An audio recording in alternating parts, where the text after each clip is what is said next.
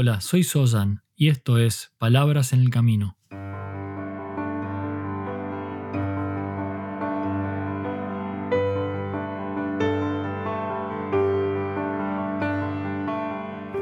Un podcast para el camino al trabajo o de regreso a tu hogar, mientras caminas por la ciudad o en camino hacia lo de un amigo. Allí donde sea que te encuentres, estas son palabras para acompañarte en tu camino de transformación como ser humano.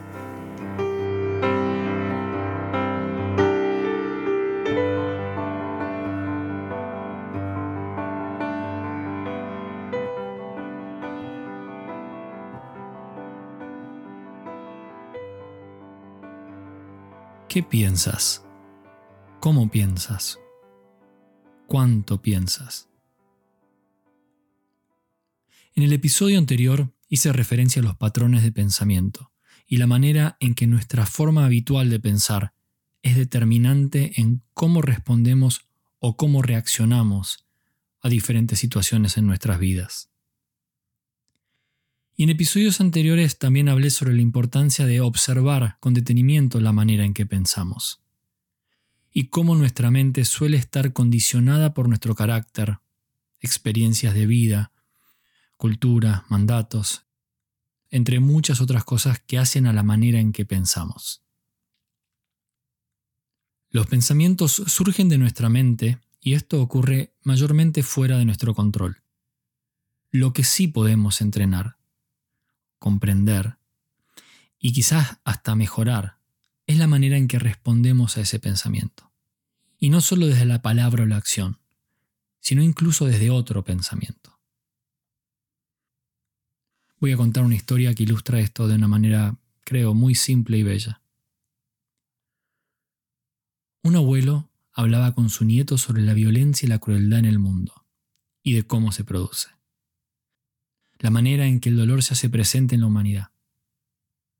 Y entonces le dijo a su nieto que era como si dos lobos estuvieran luchando en su corazón. Uno de los lobos era codicioso, vengativo, ignorante y el otro era compasivo, comprensivo y amable. El joven, muy sorprendido, preguntó a su abuelo, ¿qué lobo ganaría en la lucha en su corazón? Y el abuelo respondió, ganará el que sea más fuerte, y el más fuerte será el que yo elija para alimentar. Y esta es una elección que hacemos momento a momento en nuestra vida. Y por eso es tan importante observar nuestra manera de pensar, poder mirar de frente los lobos en nuestro corazón y en nuestra mente. Porque en cada paso del camino debes elegir cuál va a ser el lobo fuerte y bien alimentado. ¿Y por qué es tan importante entonces detenernos y explorar el producto de nuestra mente? Y la respuesta es muy simple, lo que no significa que llevarla a la práctica sea fácil. Observar nuestros pensamientos puede permitirnos discernir si aquello que pensamos y cómo lo pensamos finalmente es conducente a la felicidad, a la abundancia o a la dificultad, a la adversidad. Momento a momento entonces, observando nuestra mente, podemos elegir ir hacia una mayor claridad y felicidad o ir hacia la confusión y el dolor. Al fin y al cabo, trabajar en nosotros mismos y ser más conscientes de nuestras propias mentes y emociones puede quizás ser la única manera de encontrar soluciones que se dirijan al bienestar personal y de todos los seres. En lugar de agregar mayor confusión, dolor, trabas en nuestra vida y la de los demás. El punto aquí es que cuando uno reflexiona sobre esto, casi inmediatamente concluye que el lobo que quiere alimentar es el compasivo, comprensivo, amable. Sin embargo, lamentablemente esto no siempre ocurre, y en un gran número de ocasiones alimentas el lobo codicioso, vengativo e ignorante. Y los factores que nos llevan a tomar tal decisión son muchos, son diversos.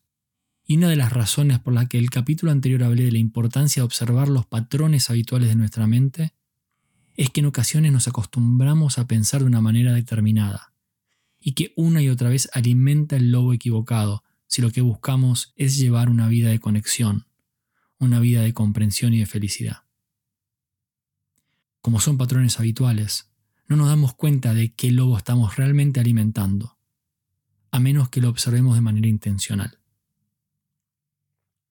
¿Cómo hacer entonces para intentar alimentar el lobo de nuestra mente y corazón que nos lleva a nosotros y al resto de los seres hacia el cese del sufrimiento? El primer paso en este proceso de aprendizaje es ser honestos con nosotros mismos. La mayoría nos hemos vuelto tan buenos potenciando nuestra negatividad, nuestros miedos, construyendo defensas internas hacia un mundo hostil, que alimentar el lobo enfadado es en realidad la reacción más natural, aunque parezca mentira. Por supuesto, nos decimos que es importante para nosotros alimentar, hacer fuerte un lobo, el lobo de la bondad, pero una y otra vez hacemos lo contrario. La observación y la honestidad sobre lo que observamos en nuestra mente es entonces quizá el primer paso. Y diría un paso fundamental, si queremos de alguna manera comenzar un proceso de fortalecer un lobo en lugar del otro. Y que como el abuelo a su nieto en la historia, éste se convierte en el más fuerte. La elección de qué lobo alimentar está siempre presente, y a veces somos más o menos conscientes de ello. Y una observación honesta también requiere en ocasiones de la posibilidad de hacer una pausa, de observar si nuestro estado de ánimo y nuestras convicciones en este momento nos van a hacer proclives a alimentar un lobo o alimentar al otro. En ocasiones es importante incluso detenerse, reflexionar, respirar y conectar con la situación que estamos viviendo y cuál queremos que sea el resultado de nuestro pensamiento o nuestra palabra o nuestra acción. Y ese resultado va a estar íntimamente ligado al lobo que decidamos alimentar. Hacer una pausa y observar con honestidad es algo que puedes incorporar a tu día a día.